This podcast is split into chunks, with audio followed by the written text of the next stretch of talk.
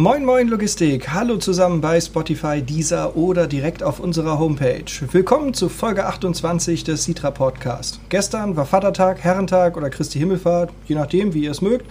Wir sind heute wieder nüchtern, sind fleißig auf der Arbeit und haben sogar Verstärkung vor dem Mikrofon. Mit mir hier sind Marcel Knorki und Ann-Kathrin Enge. Moin ihr zwei. Moin ihr beiden. Moin. Wie geht's euch? Ja, ganz gut. Und selber? Danke Alles auch. frisch? Vatertag, Marcel, gestern? Ja, war nicht so, wie ich es mir erhofft hatte. Ich war ein bisschen down, aber war trotzdem ein schöner Tag. Also zumindest hat meine Frau mir ein bisschen Arbeit abgenommen mit dem Kleinen. Konnte ich mir ein bisschen ausruhen. Ist auch eine andere Art Vatertag, ne? Cool. Ann-Kathrin, du so eine richtige Mädelstour mit Bollerwagen Nee, nee, leider gar nicht. Also ich habe mit meinem Papa Möbel aufgebaut den ganzen Tag. Auch nicht Ja. schlecht. Vatertag. Ja. Und bei dir? Ähm, ich war mit äh, Sigi und Mats im Wald spazieren. Das war wirklich schön. Also richtig, ähm, also ein Bier haben wir getrunken ähm, zum, zum Mittag und ähm, ja, ansonsten viel gequatscht, irgendwie den, den Wald genossen. Gestern war hervorragendes Wetter. Ähm, cool. Also nicht ganz so wie legendäre Bollerwagentouren, aber trotzdem so, dass man da gerne dran zurückdenkt. Ja, alles hat ja irgendwie seine Zeit, oder?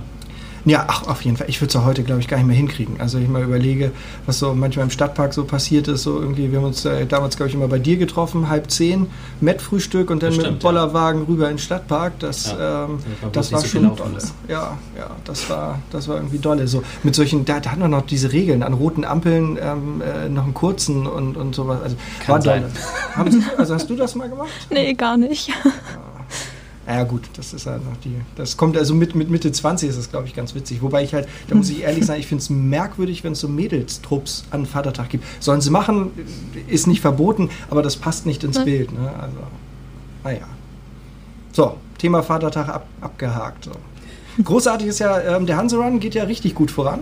Ähm, Wortspiel jetzt unbeabsichtigt, aber wir haben, wir sind heute Morgen bei 93% Spendenaufkommen angekommen. Es sind nur noch 160 Euro, die wir noch verteilen müssen. Das werden wir, glaube ich, bis Sonntag äh, geschafft haben. Auf Platz 1 das Kinderhospiz, auf Platz 2 der Kindertreff, auf Platz 4 die Tafel und auf Platz, nee, jetzt habe ich mich verdaddelt. Ich glaube auch, weil die Tafel war eigentlich bisher immer auf Platz 2. Ja, das, es gab, es gab Sie hätte ich rausgelaufen. dich. Ich bitte dich. Am Ende des Tages ist es völlig egal, wer oben ist. Aber ich mach's gerne auf. Wir können jetzt gerne mal reinschauen. Also, auf Platz 1, das Kinderhospiz. 584 Kilometer mh, zu Fuß, also gelaufen. 531 Radkilometer und insgesamt 716 Euro an Spenden schon zusammen. Gefolgt vom Kindertreff Oldenfelder auf Platz 2 mit 566 Laufkilometern und 263 Radkilometern und insgesamt 631 Euro Spendenvolumen.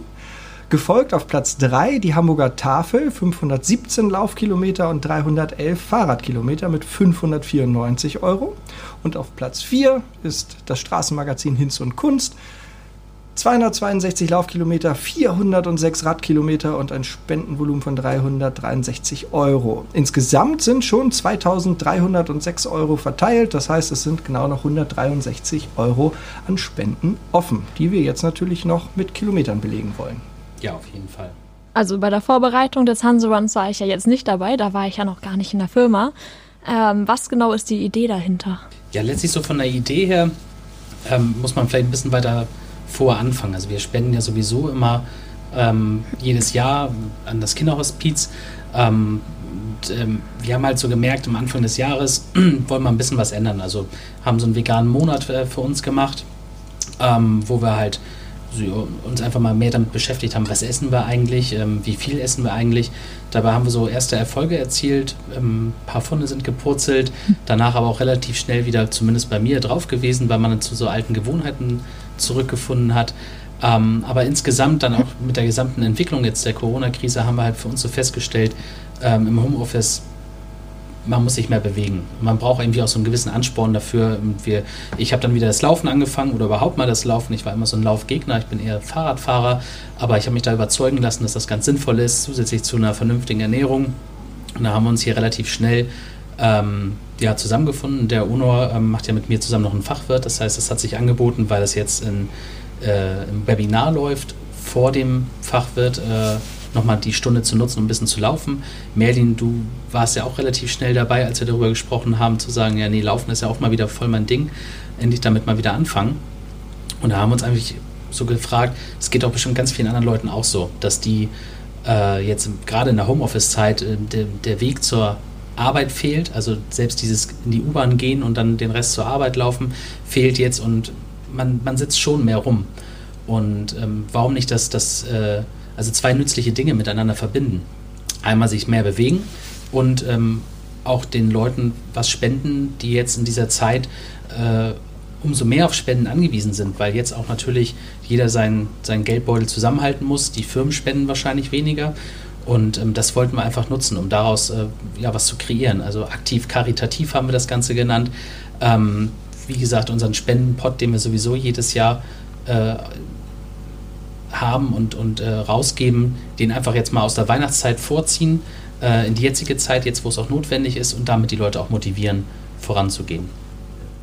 Das ist sehr cool. Also ich finde die Idee dahinter auf jeden Fall sehr gut. Ich meine, da rausgehört zu haben, dass das normal ist, dass das Engagement der Sitra halt vorhanden ist. Also gerade jetzt mit dem äh, Kinderhospiz, dass man da allgemein spendet. Habe ich das richtig verstanden? Ja, wir machen seit Jahren, äh, helfen wir da, wo wir können. Also sind da natürlich ähm, jetzt nicht festgelegt. Wir finden halt nur die, gerade die Arbeit im Kinderhospiz, das ist, wer schon mal auf der Homepage war und sich damit mal auseinandergesetzt hat, das ist, das ist heftig. Also ich glaube, es gibt wahrscheinlich nichts Schlimmeres für, für Eltern, als wenn, wenn das eigene Kind ähm, todkrank ist. Und äh, es ist so schon schlimm, wenn, wenn, wenn die Lütten irgendwie starkes Fieber haben oder dass denen halt Hunde elend geht aber da weiß man halt auch, das muss man jetzt halt mal überstehen, das sind so ein paar Tage, aber wenn man weiß, dem Kind geht es schlecht und es wird nie wieder besser sein, das ist, glaube ich, für, für Eltern ganz, ganz schlimm. Und deswegen ist diese Arbeit für uns so beeindruckend, dass wir die schon seit Jahren äh, immer, immer auch unterstützen. Äh, wenn in Anführungsstrichen auch nur finanziell, äh, ich, ich könnte das nicht, ich könnte da nicht irgendwie ehrenamtlich damit arbeiten, obwohl das was ganz, ganz Wichtiges ist. Aber alleine die Vorstellung, ich muss auch ehrlich sagen, wenn ich die Newsletter lese oder so die Berichte da oder was, ne, ich habe immer Tränen in den Augen. Also das ist, finde ich, schon schon, schon extrem krass, was die da so leisten und äh, umso wichtiger ist diese Arbeit auch.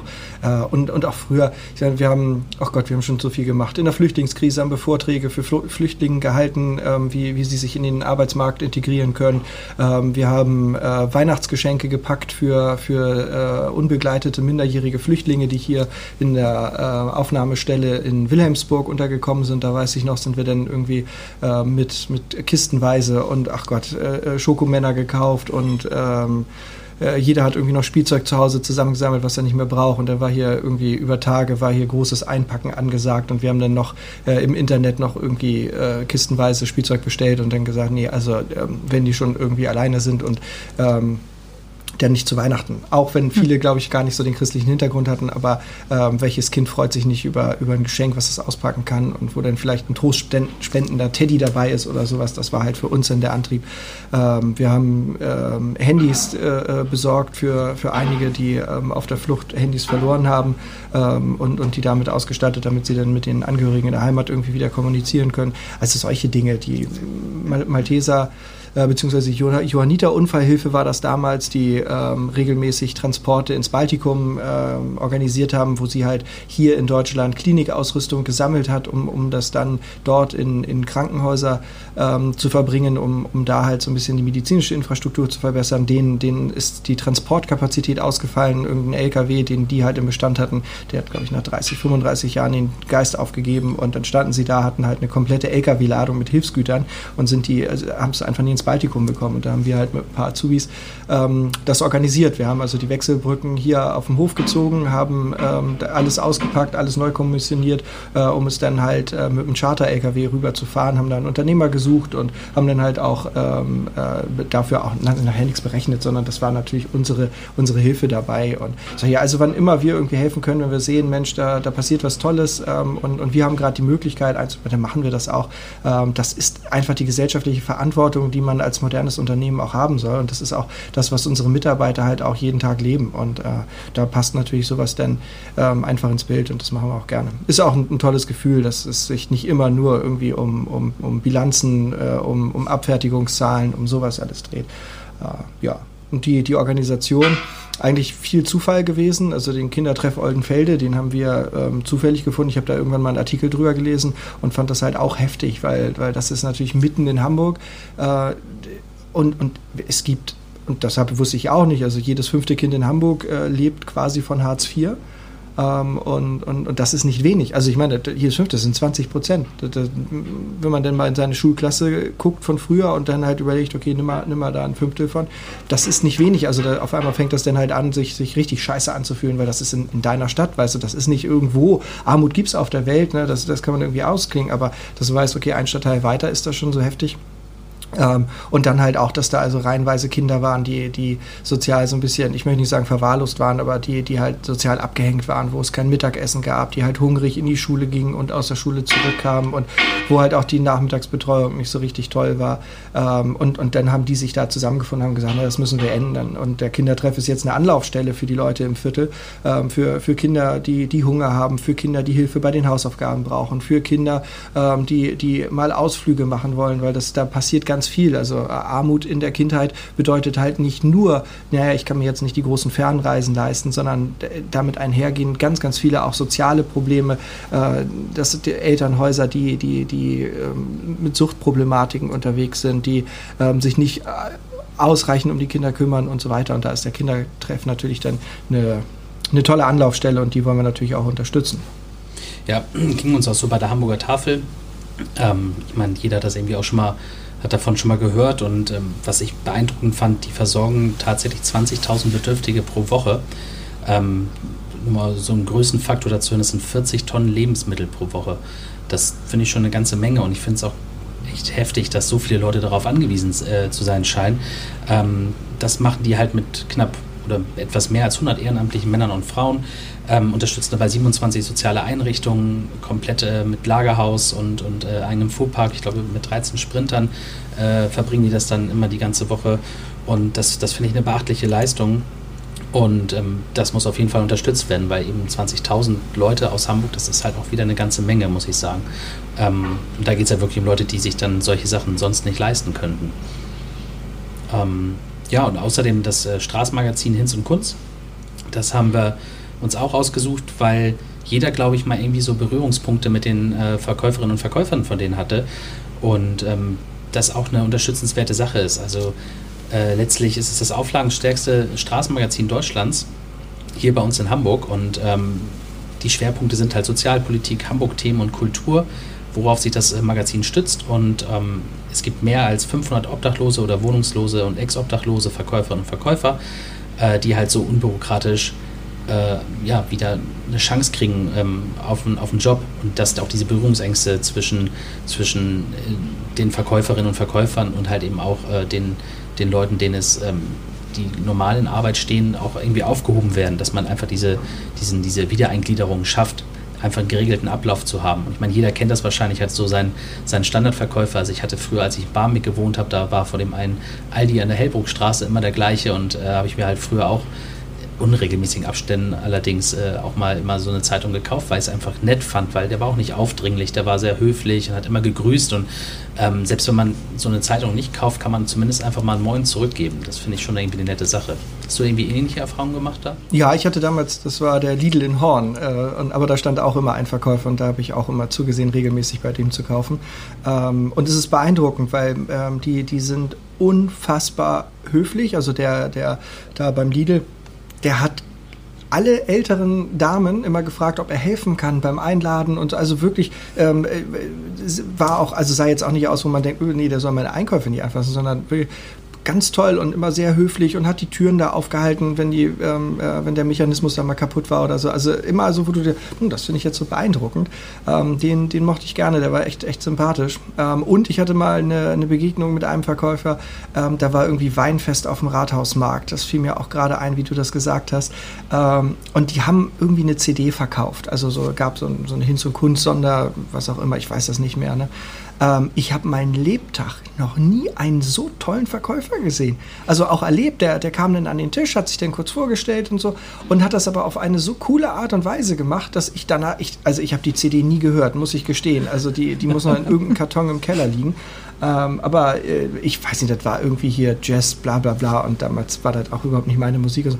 Aber ähm, innerhalb von anderthalb Minuten hat er die, diese, diese ganze Story drumherum so toll erzählt, dass man gedacht hat, oh, das ist so toll, 15 Euro oder 10 Euro hat das nehme ich jetzt mit so, ne? Und da warst du echt begeistert, damit irgendwie helfen zu können und, und richtig cool. Also ähm, das würde mich auch mal interessieren, was aus dem wohl geworden ist, ähm, weil das, äh, das äh, wirklich cool. Und ich glaube, das ist halt auch, auch eine eine der wesentlichen Dinge, die, die Hinz und Kunst dann halt auch macht. Ne? Also die, die äh, schaffen halt eine Brücke ähm, zwischen, zwischen Obdachlosigkeit und halt wieder Teilnehmen am wirtschaftlichen Kreislauf. Ne? Auch, auch vielleicht stolz darauf sein, ein, ein Tagewerk vollrichtet zu haben. Also es geht ja beim, beim Arbeiten ja nicht nur um, ums Gehalt, um, ums Geld verdienen. Ne? Das macht natürlich einen ganz großen Anteil aus. Aber wir gehen ja alle auch mit, mit viel Selbstbestätigung nach Hause. Ne? Mit, mit dem, dem Gefühl, was geleistet zu haben und, und mit einer Struktur im Tag und so. Und das äh, ist halt etwas, wofür halt Hinz und Kunst auch steht. Und deswegen unterstützen wir die natürlich auch gerne. Ähm, ja, Laufen war natürlich äh, für uns alle eine große Herausforderung. Ähm, wir haben äh, ja früher, also schon, schon vier, fünf Wochen vor dem Start der Aktion angefangen zu trainieren. Ich muss gestehen, ich habe es ähm, so blöde gemacht, weil ich habe halt gemerkt, oh, von der Lunge geht, geht noch mehr und bin dann relativ schnell so bei sechs, sieben Kilometern gewesen im Training. Das war blöde. Das hat sich dann auch mit einem Passanserinus-Syndrom dann ähm, bezahlt gemacht, in Anführungsstrichen. Deswegen konnte ich leider nicht so viel laufen jetzt, äh, weil ich eine, eine, Entzündung in den, in den Bändern im linken Knie hatte. Das war irgendwie nur so semi-toll. Äh, mehr Erfahrung, was das Laufen angeht, hat ja, glaube ich, Ann-Kathrin. Du hast ja in der letzten Podcast-Folge erzählt, dass du ja ganz fleißig unterwegs bist. Ja, also das stimmt, aber halt auch noch gar nicht so lange, muss ich jetzt ganz ehrlich sagen. Letztes Jahr im August habe ich erst angefangen mit dem Laufen und äh, ich muss jetzt mal ganz ehrlich sagen, das war schon äh, sehr schwierig. Es hat angefangen, glaube ich, mit, keine Ahnung, ein, zwei Kilometern. Also ausdauertechnisch war da bei mir noch nicht so viel los. Und man muss halt einfach sagen, man muss den inneren Schweinehund überwinden. Also das bringt nichts, wenn man einmal die Woche zwei Kilometer läuft, teilweise dazwischen eine Pause macht. Also man ist alles sehr viel Kopfsache. Also wenn man die zwei Kilometer durchgestanden hat, dann sollte man zusehen, dass man die nächsten zwei, drei Tage vielleicht wieder die zwei Kilometer macht und das langsam steigern. Also ich habe dann angefangen mit zwei, habe weitergemacht mit zweieinhalb. Bei drei habe ich mich mega gefreut. Ähm, und da habe ich dann auch meinen ersten Lauf mitgemacht. Das war ein drei Kilometer Lauf hier in Wilhelmsburg direkt im Inselpark. Das war sehr cool und dann seine erste Medaille zu bekommen hat richtig angespornt. Dann habe ich weitergemacht mit fünf und habe dann, ich glaube, keine vier Wochen später schon den Zehner gemacht. Also es ist viel Kopfsache. Also da muss man halt einfach sagen, ja komm, das ziehst du jetzt durch, auch wenn, sage ich mal, die Beine vielleicht ein bisschen schwer werden. Aber eigentlich kann man noch weiterlaufen. Also es ist halt ja, alles so ein bisschen im Kopf. Da erinnere ich mich so an die eine Folge How I Met Your Mother, wo, wo Barney Stinson den New York Marathon mitgelaufen ist und der gesagt hä, Ted, ist doch ganz einfach, einen Marathon zu laufen. Regel 1, du läufst los. Das war's, es gibt keine weiteren Regeln. Das stimmt. Ein Kommilitone hat mir mal gesagt, äh, äh, also für ihn laufen gibt auch nur eine Regel, ähm, äh, du läufst halt los, du darfst aufgeben, du darfst aber nicht aufhören zu laufen. Ne? Und das ja. äh, ist das halt auch. Also im, im, Kopf darfst du dann halt auch aufgeben und sagen, du hast keine Lust mehr, aber du darfst dann niemals aufhören zu laufen, sonst hast du verloren. Finde ich gut. Ich glaube, dann nehme ich die Tipps mal mit. Für mich war das erste Mal so richtig Laufen ja letztes Jahr beim Mopo Staffellauf, wo wir auch regelmäßig dran teilnehmen. Und ähm, da muss ich sagen, das war, das war auch so eine, so eine Kämpfersache. Wir sind ja da beide zusammen gestartet, ähm, als, ja, wie sagt man, so als Ersatzleute eigentlich, weil ein Läufer ausgefallen ist. Und ähm, haben gesagt, dann machen wir es zusammen. Einer trägt den Transponder, weil wir laufen das zu zweit. Und das war schon, das war schon heftig. Ich hätte nicht gedacht, dass ich diese, am Ende waren es ja, glaube ich, nicht nur fünf Kilometer, sondern gefühlt fünfeinhalb, so mit den, mit den Offstar oder ähm, und, und allem. Ähm, da musste ich ganz schön kämpfen. Aber genau, man durfte nicht drüber nachdenken, jetzt irgendwie aufzugeben, sondern einfach weiterlaufen und danach die diese Verschnaufpause nutzen, das war dann schon ganz cool. Ne, wesentlich war ja auch, dass äh, wir einander halt auch irgendwie angestachelt haben, weil keiner sagen wollte, ich kann nicht mehr. Ne? Also das ich habe ja. zwei, dreimal auch gedacht, oh, warum sagt er nicht einfach, ob wir nicht mal ein paar hundert Meter gehen wollen? So. Ich glaube, Marcel hat auch irgendwie ähnliche Gedanken gehabt, aber ke keiner hat sich getraut, das auszusprechen. Und dann nachher, das muss ich ja auch sagen, also der erste Kilometer ging gut, dann kam so ein schwarzes Loch, wo man keine Lust hatte und nach Kilometer vier habe ich gesagt, nix da, Alter, du, ja. wir halten hier nicht an, das wird jetzt zu Ende gebracht und Thema ist dann halt durch. Ja. Ich glaube, das ist auch viel die Kulisse, die dann ja. damit spielt. Also gerade da bei den Star Classics haben wir, kennen wir das auch, da, da stehen Leute am Wegesrand, die einen da unermüdlich über die gesamte Zeit anfeuern. Das, ich habe das noch nie so wahrgenommen, wenn man da von außen mit dabei steht, dann ist das so irgendwie so, ja, ein paar Leute klatschen da die ganze Zeit, ja, okay, cool. Aber wenn du da selber läufst, das, das pusht dich. Also da ziehst du nochmal dann extra, eine, legst nochmal einen Gang mehr ein. Ja, bei den Star Classics, ähm, bist du mal mitgefahren, Ann-Kathrin? Nee, gar nicht. Kann man, kann man gut mal machen. Das macht an sich echt Spaß, außer das Stück zwischen Pinneberg und Wedel. Das ist jedes Jahr irgendwie für mich die, die absolute Tortur gewesen. Echt? Ich Ja. finde eher nach Wedel, wenn es dann hier den, was ist das, der Vaseberg? Nee, der Vaseberg ist das ja nicht, das ist der Kösterberg, glaube ich. Oder so, ne? ja, den fand ich brutal. Also Ja. der hat mich komplett aus dem Rennen geholt. Ja, aber da, ist- da steht ja oben immer diese, diese Drumband, die dann Ja, da immer ja. bam, bam, bam, bam, bam, bam. Wenn du die hörst, dann Das, weißt du schon, es ist nicht mehr weit. Ja, aber das, also das, das auch, aber ich, jedes Jahr denke ich dann halt auch, wenn, wenn man im Ziel ankommt, na, dann ist man halt so voll mit diesem, ich glaube, das ist äh, Endorphin oder so, auf Ja. jeden Fall ist das ja nicht, ja, sowas wie Runners High und so, und man ist immer voll motiviert und ich denke immer, boah, nächstes Jahr, wir trainieren richtig. Und ich weiß ich bin 13 Mal mitgefahren, ich sag Classic, 12 Mal irgendwie so.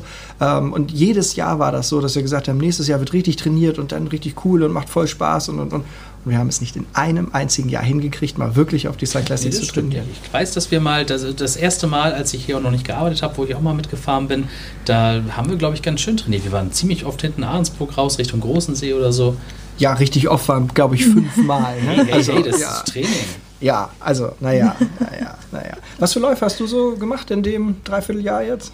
Äh, einige. Also halt diese ganz typischen in Hamburg, halt Alsterlauf und den Lichterlauf von Harburg finde ich auch ganz cool. Das mache ich hoffentlich dieses Jahr auch alles mit. Also soweit ich weiß, ist der Alsterlauf nicht abgesagt. Das ist jetzt eine Doppelveranstaltung. Da findet der Ironman nämlich gleichzeitig statt. Ich bin mal gespannt, wie sie das organisatorisch hinbekommen. So. Ähm, ansonsten halt habe ich eigentlich so alle Läufe mitgemacht, die hier im Umkreis so sind. Also auch hier in Ahrensburg war jetzt ein ganz toller Lauf, da bin ich auch ganz stolz drauf. Das waren, glaube ich, 20 Kilometer. Ge angepriesen haben sie es als Straßenlauf, aber es war nachher ein Crosslauf, das heißt durch Wald und Wälder und Berge hoch und Berge wieder runter. Und äh, richtig trainiert habe ich auch 20 Kilometer da ehrlich gesagt noch nicht. Also ich habe einfach gedacht, ja komm, wenn du 10 schaffst, schaffst du 10 mehr auch noch.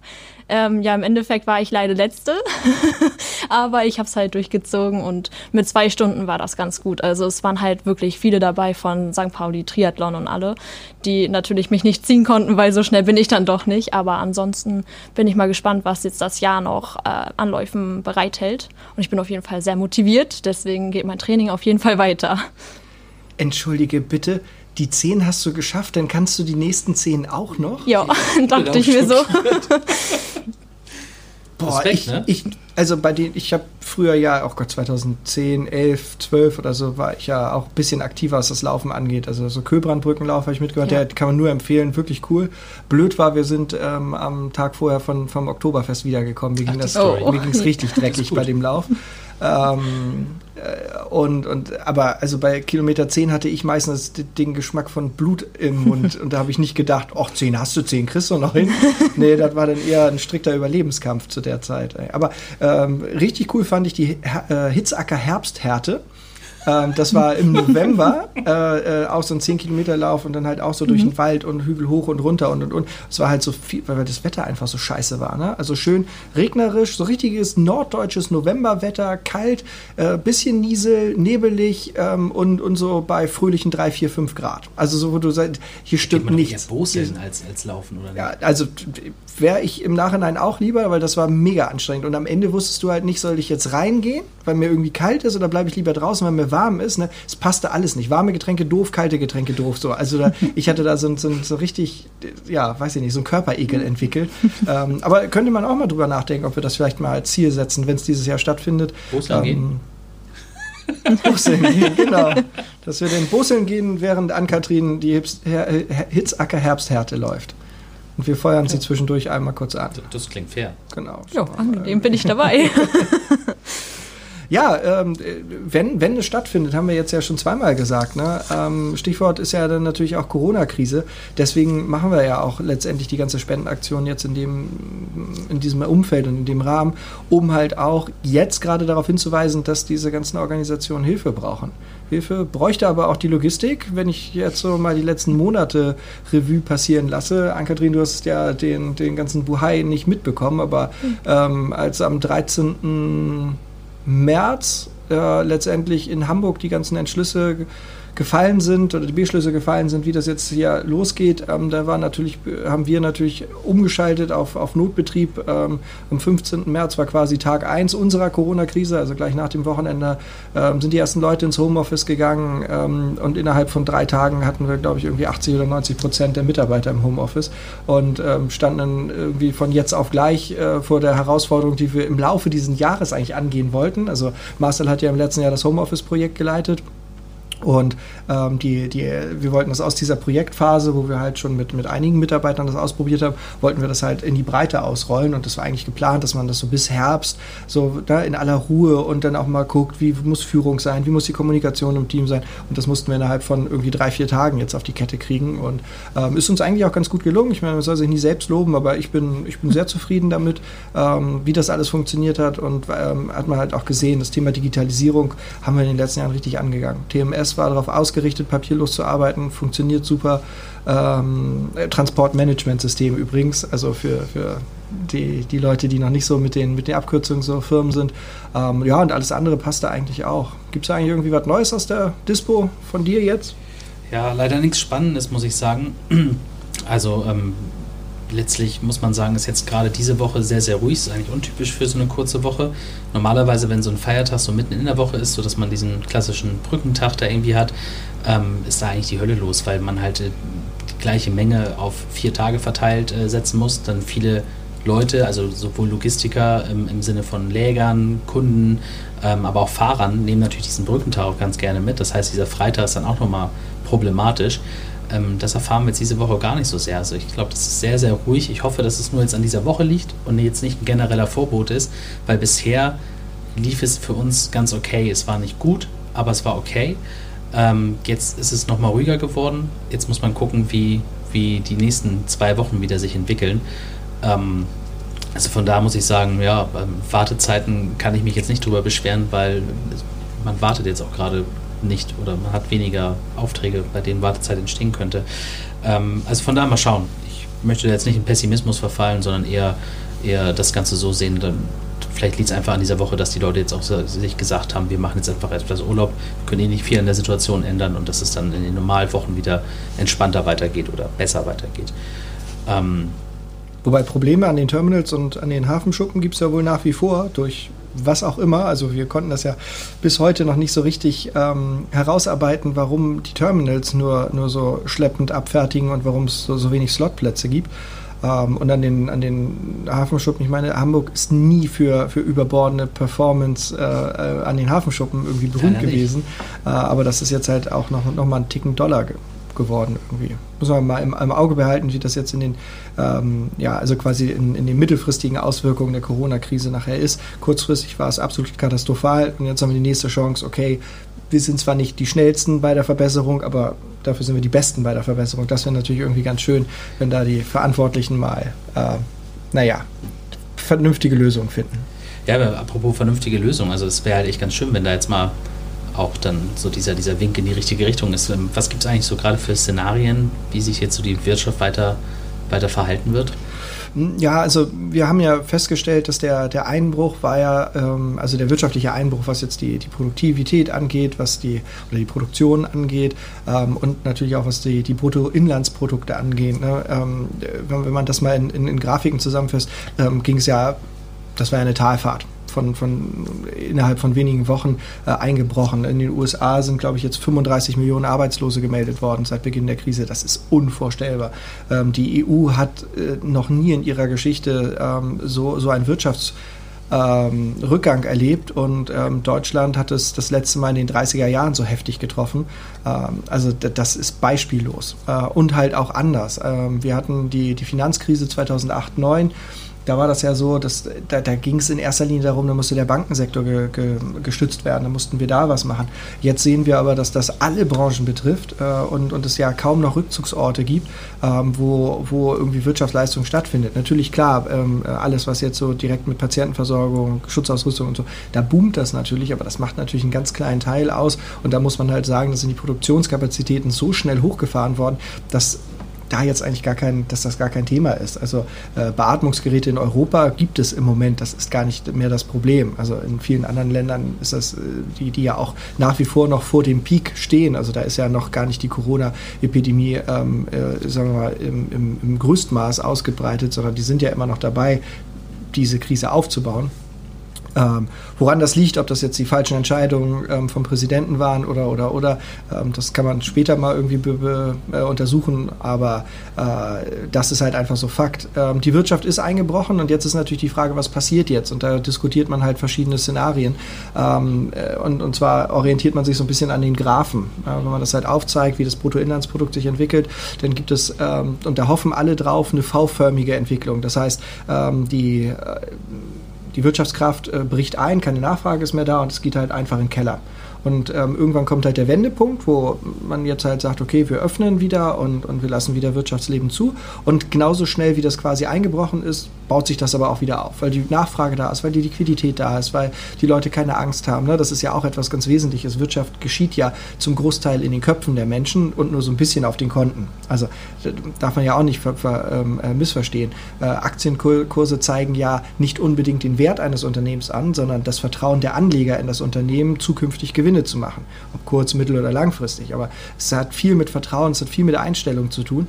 Ähm, und das erklärt halt auch, auch warum es zu, zu Blasen kommt. Ne? Die Leute vertrauen halt drauf, dass, immer, dass sie immer noch jemanden finden, der mehr Geld für so eine Aktie oder für Anteilsscheine oder was bereit ist auszugeben, bis sie irgendwann keinen Dümmeren als sich selber mehr finden. Und dann sind halt solche Dinge manchmal auch überbewertet und dann schwindet das Vertrauen, weil sie vertrauen nicht mehr darauf, dass, da, dass sie jemanden finden und dann, dann platzt so etwas auch.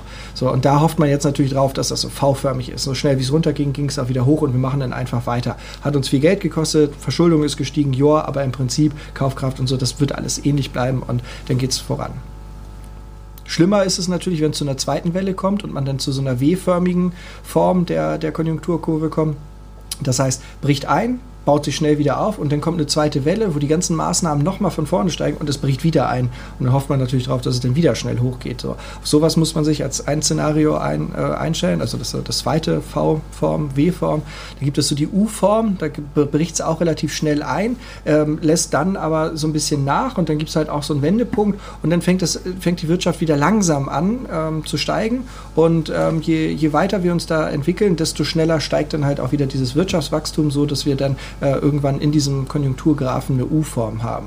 So, das wäre auch noch okay, damit können auch noch so ziemlich alle ganz gut leben. Und das Allerschlimmste, was passieren kann, und da, das, das müssen wir auch dringend verhindern, ist eine L-Form. Das heißt, es bricht schnell ein, das haben wir jetzt ja erlebt. Und dann dauert es ganz, ganz, ganz lange, bis wir wieder Wirtschaftswachstum haben, bis das also wieder nach vorne geht. Und das ist halt etwas, wo, ähm, wo, wo es auch schwierig wird, glaube ich, die richtigen Maßnahmen äh, jetzt vom, vom Staat irgendwie ähm, zu starten, weil wir irgendwann halt auch an den Punkt kommen, wo wir zwar genug Liquidität haben, aber keiner will mehr richtig investieren, weil alle Angst haben, naja, ist toll, wenn ich jetzt hier irgendwie eine neue Produktlinie starte, aber die wird nicht nachgefragt warum auch immer. Ne? Oder ähm, der, der Konsum, der ist ja in, in unserer Gesellschaft ist der ja so weit verzweigt, das hängt ja alles miteinander zusammen. Ne? Wir gehen weniger ins Restaurant. Das heißt, ähm, da sind natürlich die Leute, die, die jetzt direkt in der Gastro arbeiten, von betroffen, aber da sind ja auch die Zulieferer betroffen. Ne? Also werden weniger Getränke abgefragt, in den, ähm, äh, wird weniger abgefüllt. Wird weniger abgefüllt, werden weniger Anlagen äh, genutzt oder äh, müssen weniger gewartet werden. So. Und das ist halt äh, in allen Bereichen so. Es ist weniger Besteck, weniger Servietten, alles. Also äh, der Konsum bricht halt ein und das ähm, ist dann halt wie so eine Kaskade. Ne? Die, die Nachfrage zieht sich dann in den nächsten Markt, in den nächsten Markt, in den nächsten Markt und irgendwann sind alle davon betroffen. Und deswegen ist es halt wichtig, ähm, gerade wenn es, glaube ich, Einschläge in der, in der Breite gab, also wenn alle Branchen betroffen sind, dass man dann halt auch Maßnahmen ähm, findet, die halt sowohl alle Unternehmensgrößen mit, mitnehmen, als aber auch natürlich alle, alle ähm, Wirtschaftsbereiche. Und das wird natürlich dann schwierig. Wie will man eine komplette Wirtschaft wieder so in der Breite starten? Ähm, deswegen hoffen wir halt alle auf so einen V- oder U-Verlauf und ähm, hoffen, dass uns das L erspart bleibt. Das also so dazu. Ähm, Gab es jetzt erst im Harvard Business Manager einen total coolen Artikel. Wird auf jeden Fall bei uns in der Presseschau auch zu lesen sein. Alle anderen müssen sich, glaube ich, diese Zeitschrift einfach kaufen oder mal im Internet gucken, ob es den da gibt. Und dann sind wir auch schon am Ende unserer Sendung angekommen. Ähm, vielen Dank an Kathrin und Marcel für das angenehme Gespräch. Ja, danke auch. Ja, danke. Ich bin mal gespannt, zu was für Läufen wir uns dieses Jahr vielleicht doch noch treffen werden. Ich hoffe es natürlich. Wenn es welche gibt, ne? Das wäre halt schön, wenn vielleicht Haupthaltung ist ja die Spontanität und dann. Ja, ja. Wollen wir uns jetzt hier verpflichten, dass wir einen Lauf dieses Jahr machen, Marcel? Aber lass uns eine Kilometer-Obergrenze setzen. ja, mehr als 10 ist nicht drin. Das kannst du Never. Ja, never mehr als 10. Okay, Aber acht davon läuft Ann-Kathrin für uns. machen einen Staffellauf. Ja, sowas in der Art, ja. Das wäre schön. Ich finde es schade um den Mobo-Staffellauf. Das ist ein cooles Format und Ja, da sind wir nächstes Jahr wieder dabei. auf jeden Fall. Das glaube ich auch.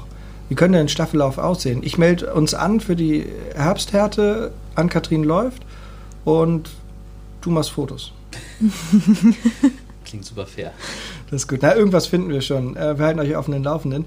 Ähm, auf dem Laufenden halten wir euch auch, was die nächste Folge angeht. Und, treff, und zwar treffen wir uns nächste Woche auf ein Franzbrötchen mit Friederike Engelken von WZC Riemann, dem Zolldeklaranten aus Hamburg, und stellen euch damit einen weiteren Kopf aus der Logistik vor. Bis dahin, bleibt entspannt und kommt gut durch die Woche. Tschüss. Tschüss. Tschüss.